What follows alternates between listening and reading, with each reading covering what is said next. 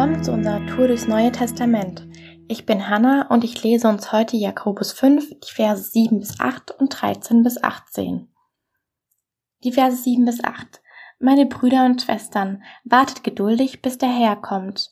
Muss nicht auch der Bauer mit viel Geduld abwarten, bis er die kostbare Ernte einfahren kann? Er weiß, dass die Saat dazu den Herbstregen und den Frühlingsregen braucht. Auch ihr müsst geduldig sein und dürft nicht mutlos werden, denn der Herr kommt bald. Die Verse 13 bis 18. Leidet jemand unter euch? Dann soll er beten. Hat einer Grund zu Freude?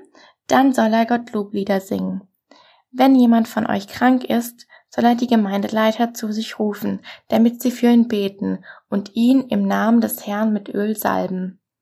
Wenn sie im festen Vertrauen beten, wird der Herr den Kranken heilen. Er wird ihn aufrichten und ihm vergeben, wenn er Schuld auf sich geladen hat. Bekennt einander also eure Sünden und betet füreinander, damit ihr geheilt werdet. Denn das Gebet eines Menschen, der nach Gottes Willen lebt, hat große Kraft. Elia war ein Mensch wie wir. Er betete inständig, es möge nicht regnen, und tatsächlich fiel dreieinhalb Jahre kein Wassertropfen auf das Land. Dann betete er um Regen. Da öffnete der Himmel seine Schleusen und die Erde wurde grün und brachte wieder ihre Früchte hervor.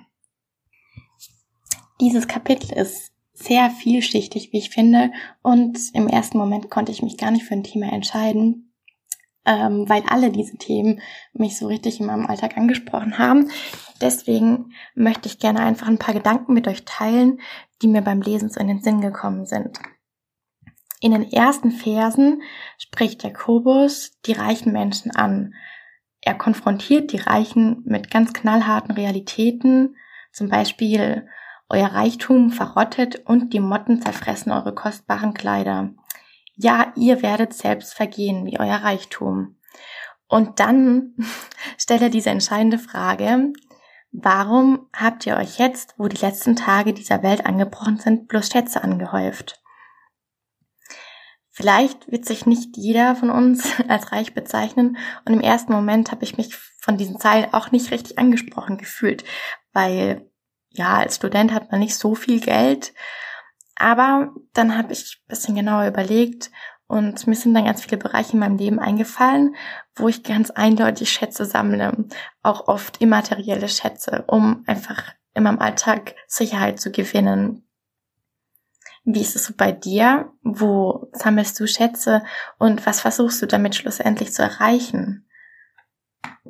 Und ähm, Jakobus zielt im nächsten Abschnitt ganz klar darauf ab. Und zwar stehen wir als Christen im ständigen Konflikt zwischen dem Leben hier auf der Erde und dem Glauben an ein Leben nach dem Tod. Und in diesem ständigen Struggle fällt es mir persönlich ganz oft schwer, geduldig zu bleiben und mich nicht von so einer Mut, von so einer Mutlosigkeit überrennen zu lassen. Richtig oft versuche ich selbst, eigene Dinge zu machen und das Leben, so mein eigenes Leben in die Hand zu nehmen, weil mir das Vertrauen auch fehlt, dass Gott handelt und dass er eingreifen wird. Und im ersten Moment ist es so viel leichter und so viel schneller, einfach die Dinge selbst in die Hand zu nehmen und selbst Entscheidungen zu treffen, ohne darauf zu hören, was Gott mir vielleicht sagen möchte.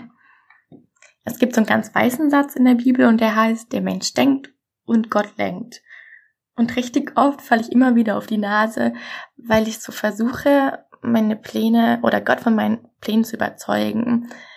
Aber das klappt nicht immer so gut, weil meine eigenen Pläne so viel egoistischer und unvollständiger sind als Gottes Pläne und seine Gedanken so viel höher sind und besser als meine Gedanken.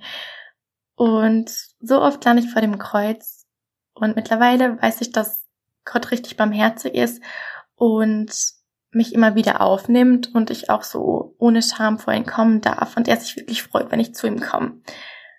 Und ja, wenn ich mich so wieder auf ihn neu ausrichte. Und ich möchte dich voll ermutigen, das gilt auch für dich. Für Gott ist keine Sünde zu groß und kein Mensch zu klein. Und das finde ich richtig ermutigend. Und Gott will mit uns in Gemeinschaft leben und deswegen feiere ich Gebet so. Und darum geht es im letzten Abschnitt, weil Gebet zu Realitäten verändert. Und diese Woche will ich mir ein richtiges Vorbild an Elia nehmen. Er hat wirklich inständig gebetet und inständig, das ist so ein krasses Wort, weil es heißt, dass man eben nicht nur einmal betet, sondern so wie Elia zum Beispiel dreieinhalb Jahre immer wieder und immer wieder für das Gleiche. Und er hat gebetet, dass es nicht regnet und ähm, ja, Elia hat nicht nur dann gebetet, wahrscheinlich wenn es ihm gut ging, sondern auch in schweren Zeiten. Und ich möchte mir diese Woche vornehmen und vielleicht nimmst du es dir auch vor, ja, wirklich im festen Vertrauen zu beten, weil das macht den Unterschied für Gott und ähm, hab den Mut auch an deinem Gebet festzuhalten, auch wenn du vielleicht schon dreieinhalb Jahre für irgendwas betest. Um, genau, es verändert voll Realitäten. Deswegen sei heute richtig gesegnet.